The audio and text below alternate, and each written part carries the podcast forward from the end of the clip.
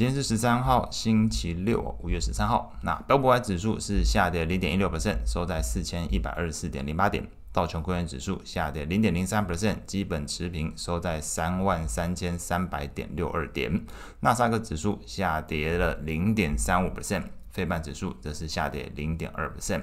恐慌指数 VIX 上涨零点五九 percent，收在十七点零三。美国十年期公债利率上升八点二一个基点，来到三点四七二 percent。美国两年期公债利率则是上升七点三三个基点，收在三点九九六 percent。美元指数上涨零点六三 percent，收在一零二点七一。经济数据部分，美国的五月份密大消费者信心，那从前一个月六十三点五下降到五十七点七，低于市场预期。背后原因受到关于这个经济成长的负面消息拖累哦，像是这个债务上限的僵局，或者是消费者担忧经济衰退的这个情绪更为强烈。另外呢，消费者对于未来一年的通膨预估从四点六 percent 下降到四点五 percent，听起来是好消息哦，但是这个降到四点五 percent，其实还是比先前市场预估的四点四 percent 水准来得高。五年期的部分。通膨预估从这个三 percent 上升到三点二 percent，创二零一一年以来的一个新高。那同时，这个三点二 percent 水准也比先前市场预估的这个二点九 percent 来得高。所以，在这个一年跟五年的通膨预期都比这个先前预期的情况来得高。美股的部分，那经济数据表现疲弱，同时美国债务上限僵局依然是这个悬而未解。在没有更多利空消息支持之下呢，是利空哦。那这个股市整体就是一个呃气氛的观望相当浓厚，多空对峙陷入焦灼。那为什么特别强调利空？因为你比本来也强的看不到什么太多的利多消息哦，所以换个角度想，在这样的背景之下，昨天没有大跌哦，那表示这个多空双方来讲，空方找不到更多的燃料可以可以供给哦。那多方当然本来就处于一个相对弱势，因为这个债务上限僵局僵在这边。经济数据又不好，所以昨天其实大致持平的角度来说，已经是相对来说等于是空方找不到更好的消息去做攻击哦。那美股四大指数全部小幅的开高之后，又由红翻黑，在平盘之下呢，走出一个 V 型反转走势。那虽然中场来看没有由红翻黑啦，但是这个收盘前都已经收复了大部分的日内跌幅。那中场四大指数基本上呈现小跌的一个情况。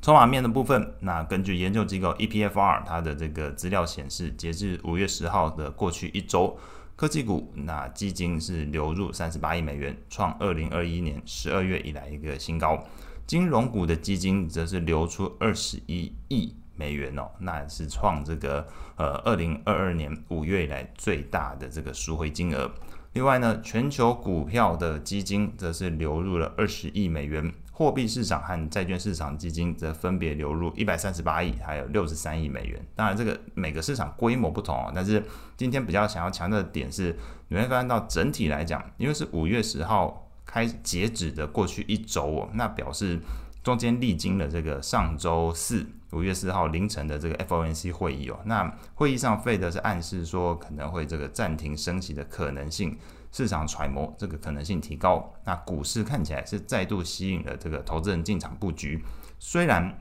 我们是有看到这个 EPFR 的数据显示，这个金融股是流出嘛，那表示这个区域银行的安全性疑虑确实造成这个资金从金融股流出。但是你观察到整个股市来讲，还是有资金在做流入的，也就是针对于前面讲到经济衰退这个议题吧，还没有引发到严重到投资人在明明知道，哎，好像暗示要可能暂停升息之后，索性还继续就。经济衰退这议题去做发展，然后发生了这个股市的基金资金流出的情况，并没有。现在的情况等于就只是知道这个区域银行有暴雷情况，那在这个金融股部分做一个减持，但是就大的股市角度来讲，已经预期到这个升息见顶的过程，那可能在资金的呃进驻上，大家还是相对比较愿意哦，所以并没有出现这种撤出股市的这种避险操作。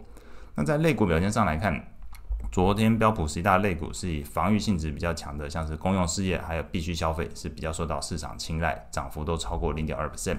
表现比较弱的，跌幅超过零点二 percent 的类股，则是有像是非必需消费还有金融类股。那在昨天，特斯拉跟亚马逊的特斯拉下跌二点三八 percent，亚马逊下跌一点七一 percent，这两个人跌幅都超过一点五 percent，那都是拖累昨天非必需消费类股下跌的一个拉拉队。那在消息面上来看呢，特斯拉是有这个上调了这个 Model X 还有 Model S 在这个美国的售价，那盘中股价确实是一度大涨三个 percent 哦，但是由于整个经济数据显示，消费者对于这个信心层面来讲是下滑的，同时通膨预期也比先前预期更高，而且整个大方向来讲，呃居高不下，那使得投资人对于未来的这个。经济前景还是有些疑虑啊，甚至还有升息这部分也有些疑虑，那进而采取了这个调节评价面比较高的类股，那使得特斯拉昨天收盘反而是大跌二点三八 percent 哦。那这到底是不是他自己本身的问题呢？我们去观察所有